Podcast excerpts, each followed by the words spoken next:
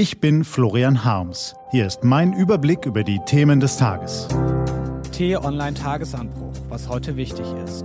Dienstag, 16. April 2019. Eine nationale Tragödie und Klage gegen Martin Winterkorn. Gelesen von Philipp Weimer.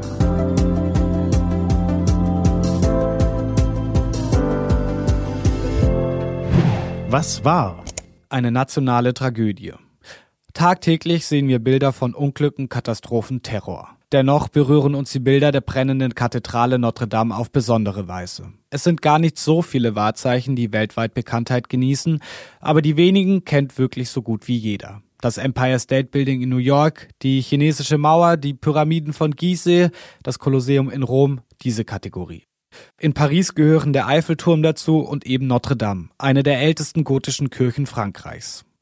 Napoleon krönte sich darin zum Kaiser, Steinmetze, Maler und Mosaiksetzer veredelten den Bau zum Kunstwerk, Victor Hugo ließ seinen Glöckner hier hausen, der Bau überstand die Wirren der französischen Revolution ebenso wie die Besatzung durch die Nazis. Und wir staunenden Touristen wanderten andächtig durch die 10.000 Menschen fassende Halle, schauten hinauf zu den fliehenden Pfeilern und bekamen den Mund vor Staunen gar nicht mehr zu.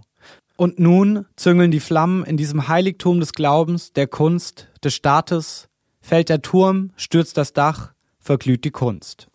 Eine nationale Tragödie. Ein Abend, der sich im wahrsten Sinne in die Geschichte Frankreichs einbrennt. Wenn der letzte Funke verglüht und die Asche erkaltet ist, wird man die Frage nach der Verantwortung stellen, wird wohl Prozesse führen und den Wiederaufbau planen. Wenn dieser glückt, wird man vielleicht das Alte mit dem Neuen so geschickt verbinden, dass es weder kitschig noch lieblos erscheint. Vielleicht kann dann ein neuer Geist von Notre Dame entstehen, der einen Impuls zu neuer Einheit setzt.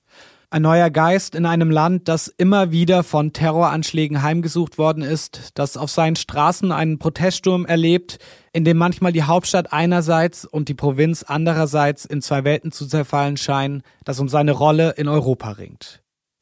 Die Strahlkraft von Bauwerken sollte man nicht über, aber auch nicht unterschätzen.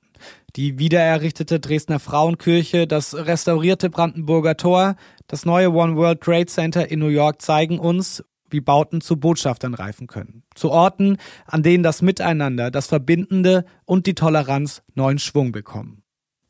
Das mag ein kleiner, aber tröstlicher Gedanke sein, wenn wir das Inferno auf der Ile de la Cité betrachten. Auch wenn der Schrecken und der Kummer jetzt noch überwiegen. Die Bilder der lodernden Notre Dame berühren uns auf besondere Weise.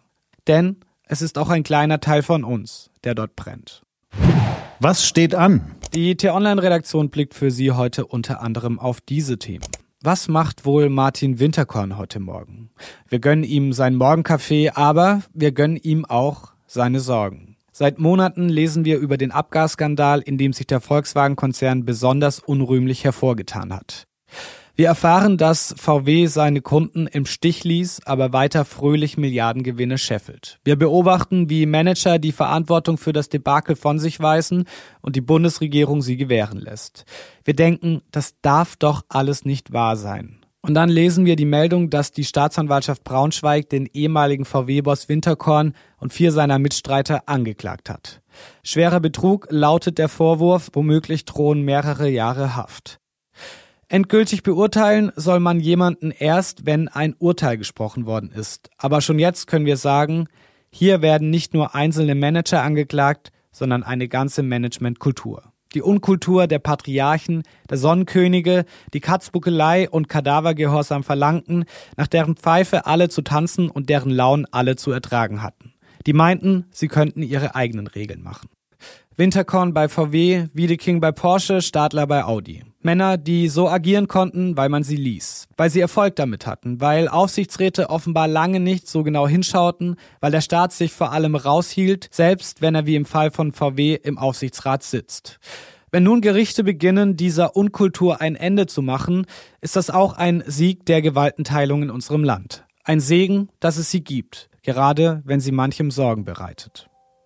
Diese und andere Nachrichten, Analysen, Interviews und Kolumnen gibt's den ganzen Tag auf t-online.de.